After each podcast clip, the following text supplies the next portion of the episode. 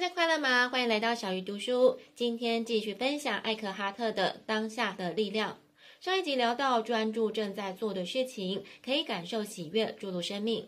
这集要来聊聊把更多的意识带入生活。如果你平时，例如自己在房间，或是在树林散步，或是听别人讲话的时候，无法保持临在，这里你可以理解成专心的散步、专心的听别人讲话等。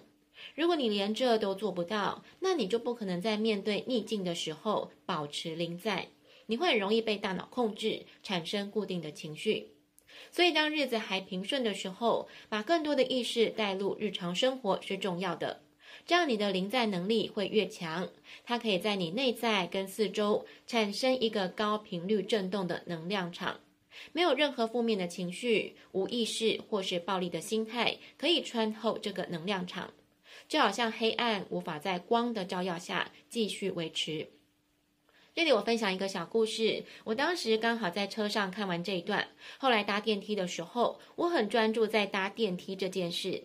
以往我可能会滑手机，但那天我就是想要试试把意识带入日常生活，同时心怀感恩。感谢电梯让我顺利抵达我要去的楼层。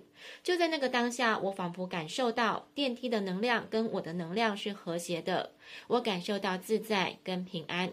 下次大家有机会也可以尝试看看。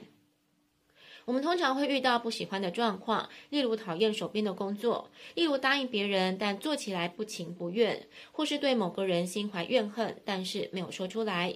其实这样的情境是有害的能量，会伤害自己，也会伤害别人。这个时候，我们不妨观察一下大脑，看看这样的情境大脑是怎么想的，而身体对这些想法又有什么反应。然后感受一下情绪，有快乐或不快乐的感觉吗？这是出自自己的选择吗？而你真的有选择吗？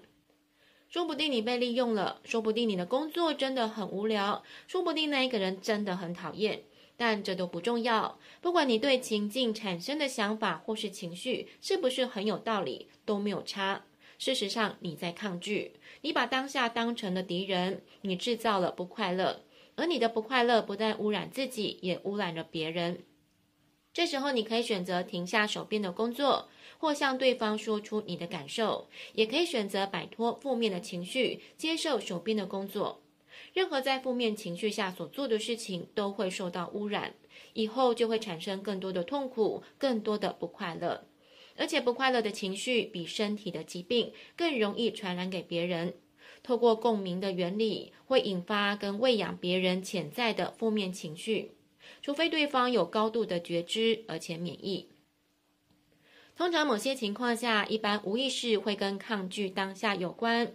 有人总是不满现状，透过观察看看自己是否也是如此。如果你觉得此时此地让你不快乐，那你有三种选择：离开、改变或是接纳。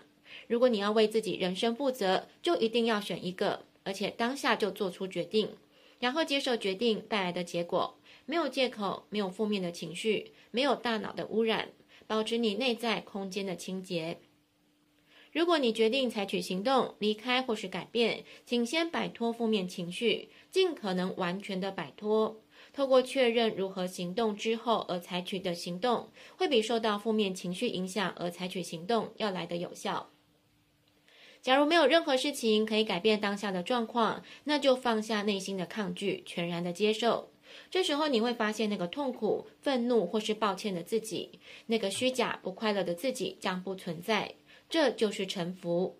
臣服不代表懦弱，反而需要更大的勇气。臣服之后，你的内心不再受情境的影响。你可能会发现，原来改变自己的处境不需要花费很大的心力。无论面对什么处境，你都自由了。听到这里，可能有人会问：作者一直提到的临在到底是什么？他给大家一个小实验：闭起眼睛，然后对自己说：“我想知道下一个想法是什么。”结果你会发现，你等了很久才等到一个想法出现。这时你就处在作者所谓的临在。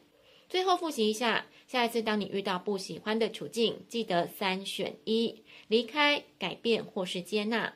而且当下就要决定，并且为自己的决定负责，你就能摆脱负面情绪。小鱼读书，我们下次再会。